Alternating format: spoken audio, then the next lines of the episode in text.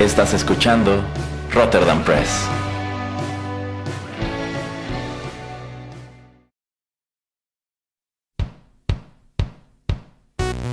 Esto es Rotterdam Chips, pedacitos de nuestra biblioteca que compartimos contigo.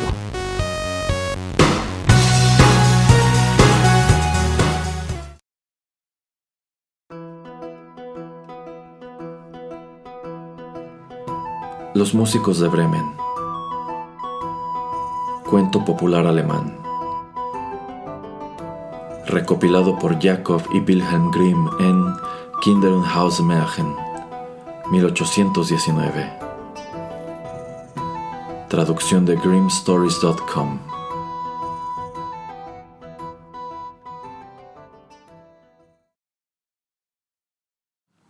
Tenía un hombre un burro que durante largos años había transportado sin descanso los sacos al molino. Pero al cabo vinieron a faltarle las fuerzas y cada día se hacía más inútil para el trabajo. El amo pensó en deshacerse de él, pero el burro, al darse cuenta de que soplaban malos vientos, escapó y tomó el camino de la ciudad de Bremen con la esperanza de encontrar ahí trabajo como músico municipal. Después de andar un buen trecho, se encontró con un perro cazador que jadeaba echado en el camino, cansado, al parecer, de una larga carrera. Pareces muy fatigado, amigo, le dijo el burro. Ay, exclamó el perro, como ya soy viejo y estoy más débil cada día que pasa y ya no sirvo para cazar, mi amo quiso matarme y yo he puesto tierra de por medio. Pero, ¿cómo voy a ganarme el pan? ¿Sabes qué? dijo el burro. Yo voy a Bremen, a ver si puedo encontrar trabajo como músico de la ciudad. Vente conmigo y entra también en la banda. Yo tocaré el laúd y tú puedes tocar los timbales. Parecióle bien al can la proposición y prosiguieron juntos la ruta. No había transcurrido mucho rato cuando encontraron un gato con cara de tres días sin pan. ¿Y pues qué contratiempo ha sufrido? preguntóle el burro. No está uno para poner cara de Pascua cuando le va la piel, respondió el gato, porque me hago viejo, se me embotan los dientes y me siento más a gusto al lado del fuego que corriendo tras los ratones, mi ama ha tratado de ahogarme. Cierto que he logrado escapar, pero mi situación es apurada. ¿A dónde iré ahora? Vente a Bremen con nosotros. Eres un perito en música nocturna y podrás entrar también en la banda. El gato estimó bueno el consejo y se agregó a los otros dos. Más tarde llegaron los tres fugitivos a un cortijo donde, encaramado en lo alto del portal, un gallo gritaba con todos sus pulmones. Tu voz se nos mete en los sesos, dijo el burro. ¿Qué te pasa? He estado profetizando buen tiempo, respondió el gallo, porque es el día en que la Virgen María ha lavado la camisita del niño Jesús y quiere ponerla a secar. Pero como resulta que mañana es domingo y vienen invitados, mi ama, que no tiene compasión, ha mandado a la cocinera que me eche al puchero. Y así, esta noche va a cortarme el cuello. Por eso grito ahora con toda la fuerza de mis pulmones, mientras me quedan aún algunas horas. Ah, cresta roja, dijo el burro. Mejor harás viniéndote con nosotros. Mira, nos vamos a Bremen. Algo mejor que la muerte en cualquier parte lo encontrarás. Tienes buena voz, y si todos juntos armamos una banda, ya saldremos del apuro. Al gallo le pareció interesante la oferta y los cuatro emprendieron el camino de Bremen. Pero no pudieron llegar a la ciudad aquel mismo día, y al anochecer resolvieron pasar la noche en un bosque que encontraron. El burro y el perro se tendieron bajo un alto árbol. El gato y el gallo subiéronse a las ramas, aunque el gallo se encaramó de un vuelo hasta la cima, creyéndose allí más seguro. Antes de dormirse, echó una mirada a los cuatro vientos, y en la lejanía divisó una chispa de luz, por lo que gritó a sus compañeros que no muy lejos debía haber una casa. Dijo entonces el burro. Mejor será que levantemos el campamento y vayamos a verlo pues aquí estamos muy mal alojados. Pensó el perro que unos huesos y un poquitín de carne no vendrían mal, y así se pusieron todos en camino en dirección de la luz. Esta aumentaba en claridad a medida que se acercaban, hasta que llegaron a una guarida de ladrones, profusamente iluminada. El burro, que era el mayor, acercóse a la ventana para echar un vistazo al interior. ¿Qué ves, Rucio? preguntó el gallo. ¿Qué veo? replicó el burro. Pues una mesa puesta con comida y bebida y unos bandidos que se están dando el gran atracón.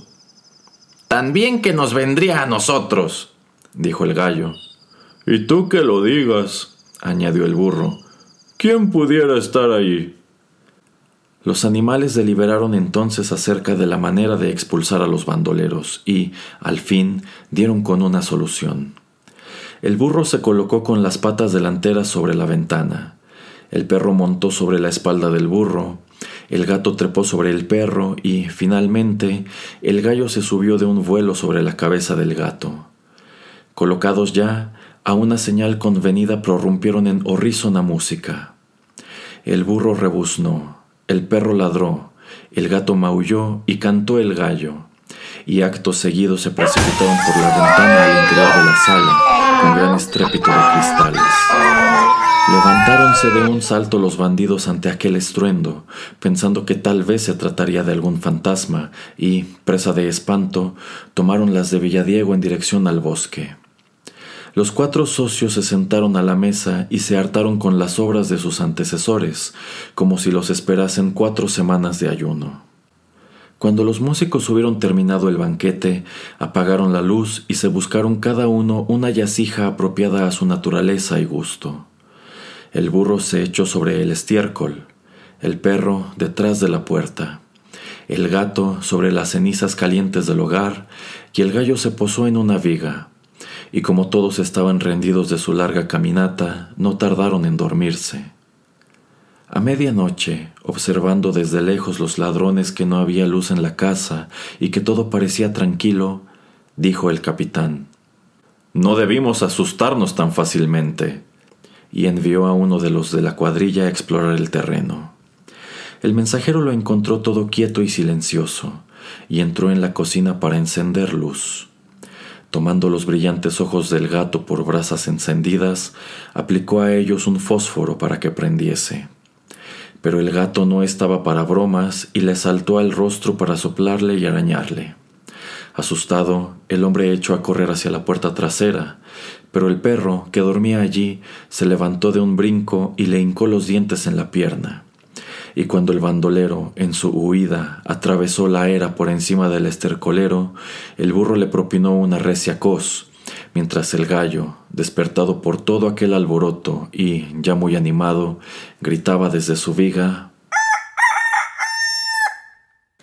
El ladrón, aprisa cual alma que lleva el diablo, llegó a donde el capitán y le dijo Uf, en la casa hay una horrible bruja que me ha soplado y arañado la cara con sus largas uñas, y en la puerta hay un hombre armado de un cuchillo y me lo ha clavado en la pierna. En la era, un monstruo negro me ha aporreado con un enorme mazo, y en la cima del tejado el juez venga a gritar Traedme el bribón aquí. Menos mal que pude escapar. Los bandoleros ya no se atrevieron a volver a la casa y los músicos de Bremen se encontraron en ella tan a gusto que ya no la abandonaron.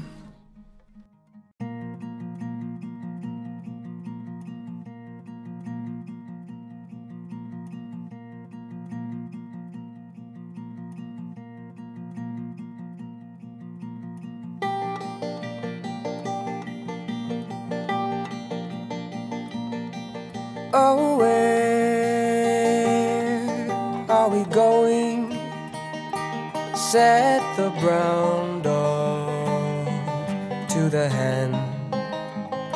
But just because they were animals doesn't mean they couldn't have been men. Oh, let's go down to Bremen Take my part in your hand, and we'll sing for our supper in that freest of the freest. People need to see us, the freest of the freest land.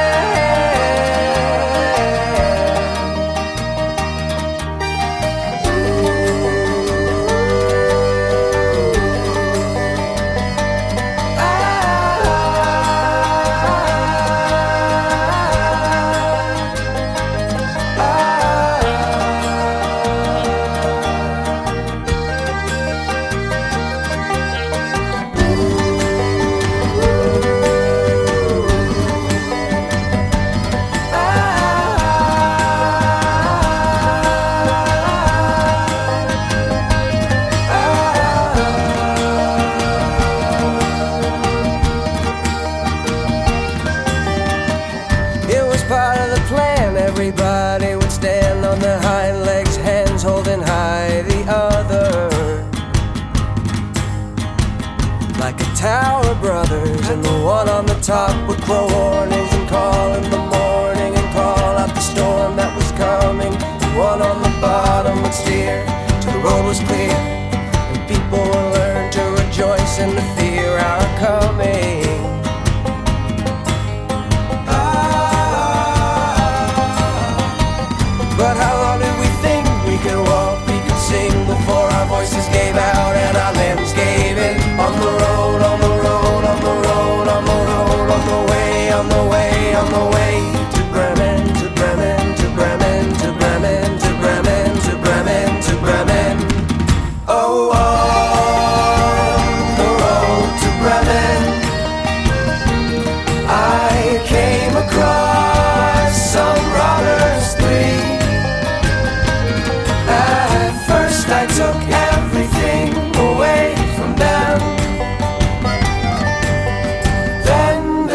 took everything away from me.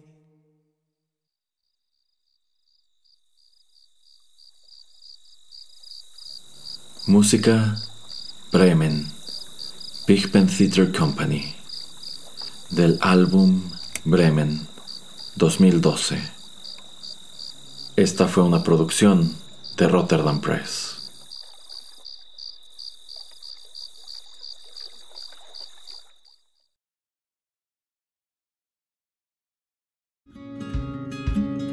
Estás escuchando Rotterdam Press. Radio como hecha en casa.